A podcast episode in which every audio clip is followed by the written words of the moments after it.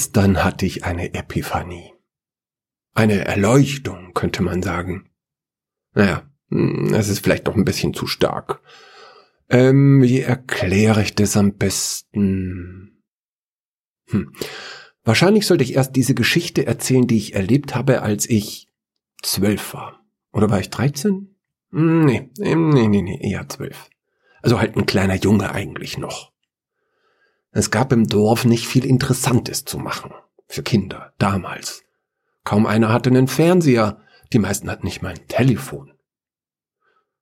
Bei gutem Wetter spielten wir draußen, was uns halt so grad einfiel. Wir duellierten uns mit Stöcken, weil wir waren die Musketiere. Oder wir jagten imaginäre Verbrecher, weil wir die fünf Freunde waren. Bei schlechtem Wetter waren wir dann drinnen und dann haben wir meistens gelesen. Zum Beispiel Rasselbande, das war so eine Kinderzeitung.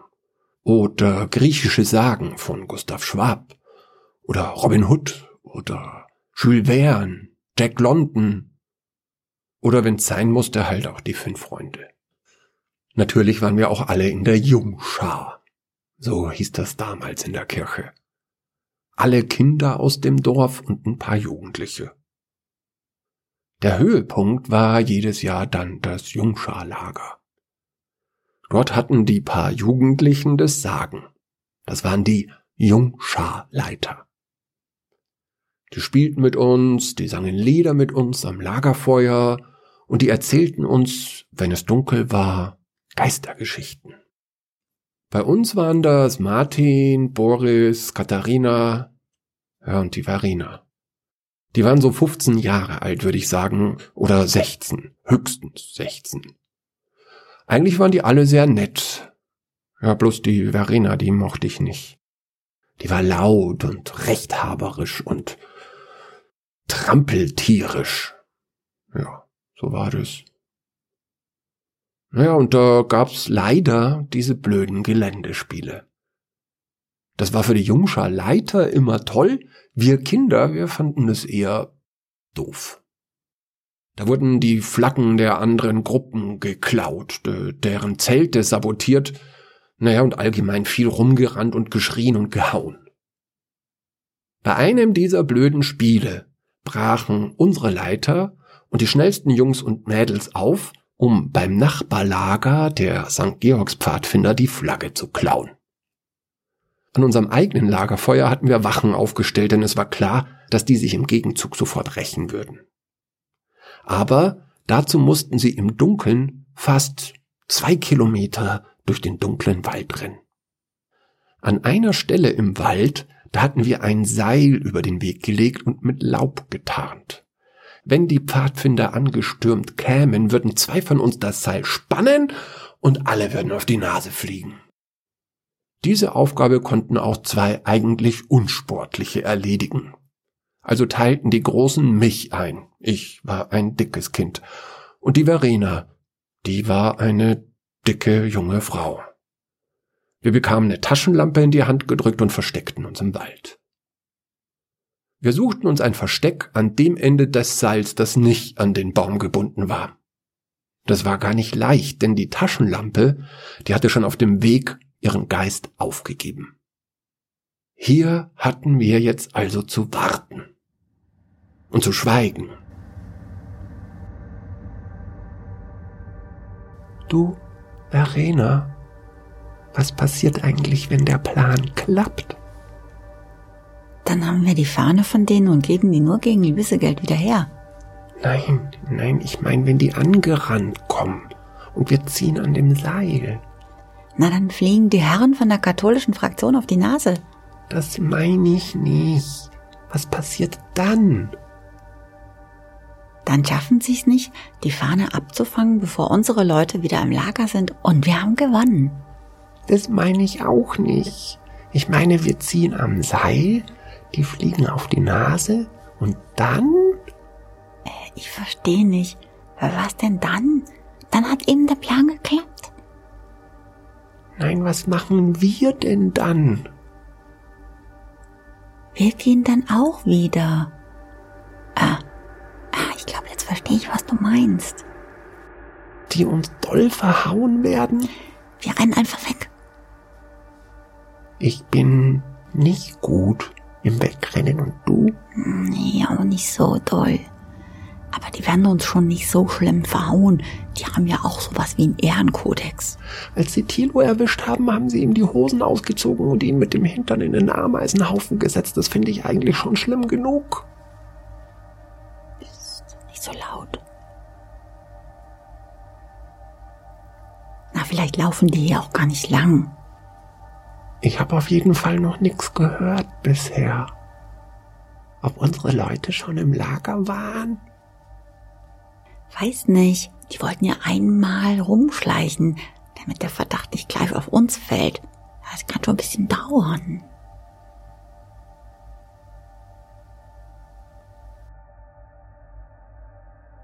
Jetzt habe ich was gehört. Was denn? Ich, ich glaube, da kommt wer. Ich höre aber nix. Äh, war wohl nix. Rena, glaubst du eigentlich, dass es hier Wölfe gibt? Hier? Nee. In Deutschland gibt's auch keine Wölfe mehr. Ja, aber in Österreich. Na und? Naja, wir sind ja fast in Österreich. Und den Wölfen sind die Grenzen wahrscheinlich total egal, oder? Ach, was, das glaube ich trotzdem nicht.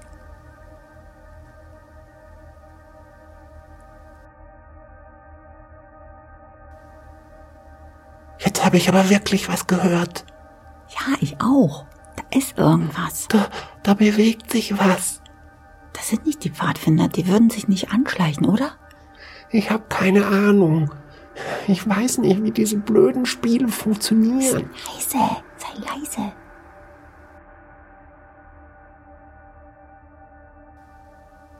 Verena, Was ist kleiner? hast du eigentlich Angst? Nee, kein bisschen. Ehrlich? Ehrlich, Ich schon. brauchst du nicht. Es kann nichts passieren.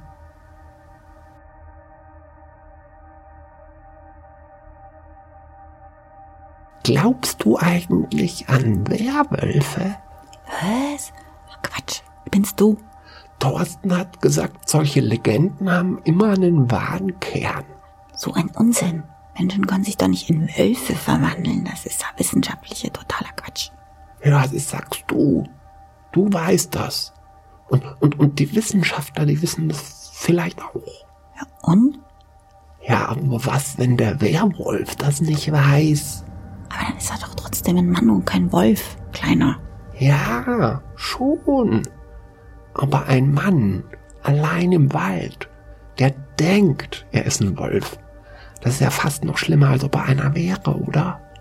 Aber er ist doch trotzdem ein Mensch. Aber sowas gibt es, oder? Menschen werden geisteskrank und dann können sie sich alles Mögliche einbilden. Warum nicht auch, dass sie ein Wolf sind? Mann, Kleiner, du machst dich ja nur selber Angst.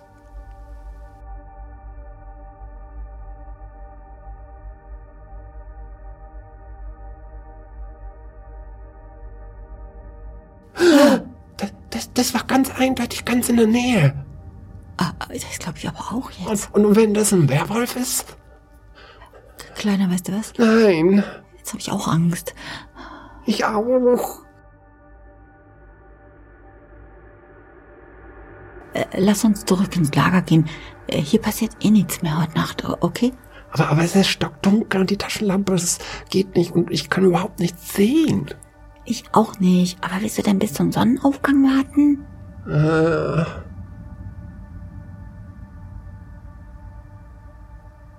Rina, Was denn? kannst du mir deine Hand geben?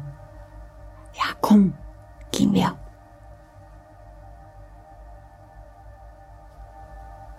Ich hab wirklich eine Heidenangst. Ich auch.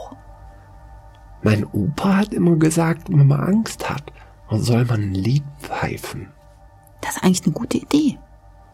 Wollen wir ein Lied pfeifen? Aber ich kann nicht pfeifen. Also wäre schön, wenn du das machst.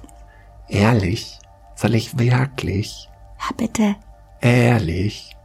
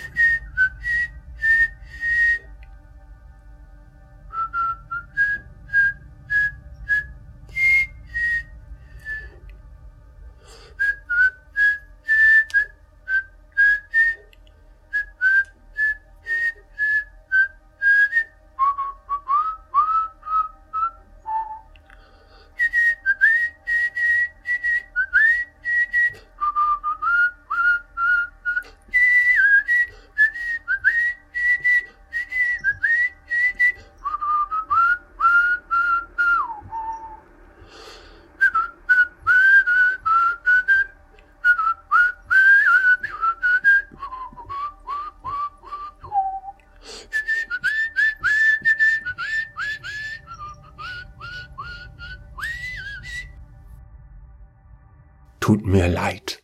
Aber mir ist wirklich damals nichts anderes eingefallen. Nur, wer hat die Kokosnuss geklaut?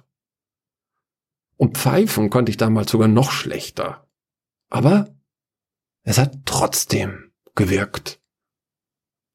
Die blöde Verena und ich, wir hielten Händchen. Sehr peinlich.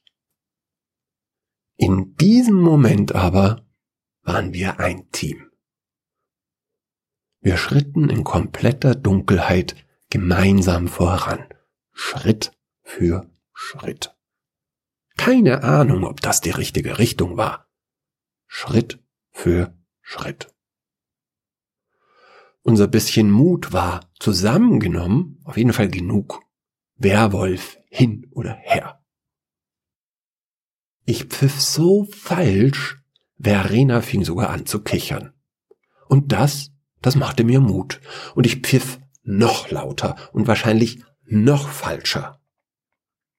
Als wir uns dann dem Waldrand näherten, drang das Licht unseres Lagerfeuers endlich durch das Unterholz. Schlagartig fiel die Angst von uns ab. Wenn du irgendjemandem erzählst, dass wir Händchen gehalten haben, dann vertrimme ich dich so, dass du in deinem ganzen Leben nicht mehr sitzen kannst. Ist das klar, Kleiner? Ja, also das war die Geschichte, die ich heute erzählen wollte. Oder? Nee, nee, Moment, Moment, stimmt ja gar nicht. Ich wollte ja von meiner Epiphanie erzählen. Neulich war ich also nachts unterwegs, auf dem Weg vom Bahnhof nach Hause, als plötzlich im ganzen Dorf, zack, der Strom ausfiel. Mit einem Schlag war es stockdunkel, kein Licht mehr von den Straßenlaternen und keins mehr aus den Häusern. Ich blieb erst mal stehen, ich fühlte mich wieder wie der Zwölfjährige, wie damals im Wald, als ich zu hören glaubte, wie sich ein Mann, der sich für einen Wolf hält, an mich anschleicht. Jetzt bin ich 69 Jahre alt und sollte es besser wissen. Trotzdem. Sicherheitshalber habe ich lieber gepfiffen. Wenn man Angst hat im Dunkeln, sollte man pfeifen. Als ich die Lippen spitzte, überfiel mich eben diese Erkenntnis, Epiphanie, Erleuchtung. Es wurde mir schlagartig klar. So war eigentlich mein ganzes Leben. Ich bin immer durch das Dunkle getappt. Also ich meine, ich hatte nie auch nur die blasseste Ahnung, wo der Weg verläuft. Und eine Heidenangst hatte ich. Oft. Meistens. Immer. Da draußen im Dunkeln gibt es Dinge, die dich bedrohen, aber du kannst sie nicht sehen. Mein Lebensgefühl. Ja, das klingt jetzt furchtbar düster. Aber das ist es nicht. Denn wenn wir unseren Mut zusammennehmen, dann gehen wir eben trotzdem los. Und wir pfeifen in der Dunkelheit unser Lied. Und kichern sogar auf dem Weg. Mit ein bisschen Glück können wir jemanden die Hand halten. Wichtig ist nur nicht zu lange stehen zu bleiben und nicht aufhören zu pfeifen. Dann, dann ist es schon in Ordnung mit der Dunkelheit. Wenn man pfeift, meine ich. Pfeifen hilft wirklich. Ja, wahrscheinlich soll ich das noch mal ein bisschen üben.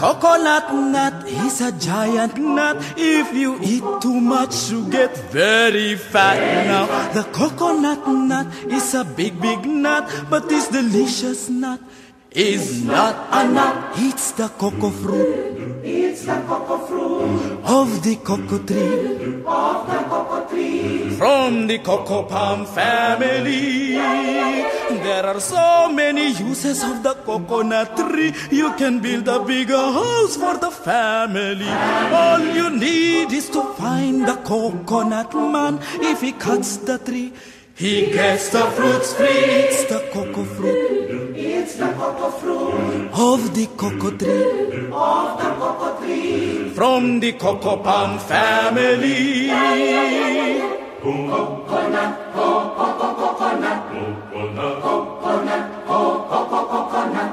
The coconut bark for the kitchen floor.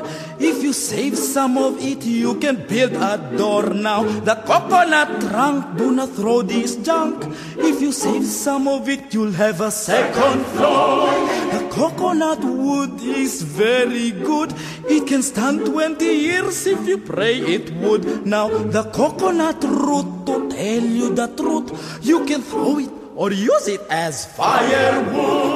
The coconut leaves good shade it gives for the roof, for the walls up against the eaves. Now the coconut fruit, say my relatives, make good cannonballs up against the thief. It's the cocoa fruit It's the cocoa fruit of the cocoa tree of the cocoa tree. from the cocoa palm family. The coconut nut is a giant nut.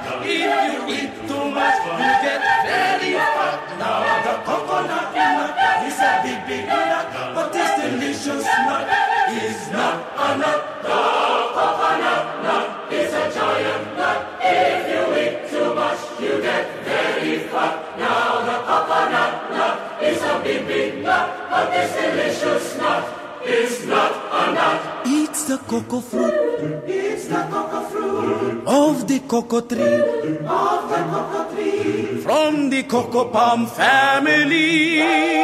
It's the cocoa fruit It's the cocoa fruit of the cocoa tree of the cocoa tree. from the cocoa palm family. It's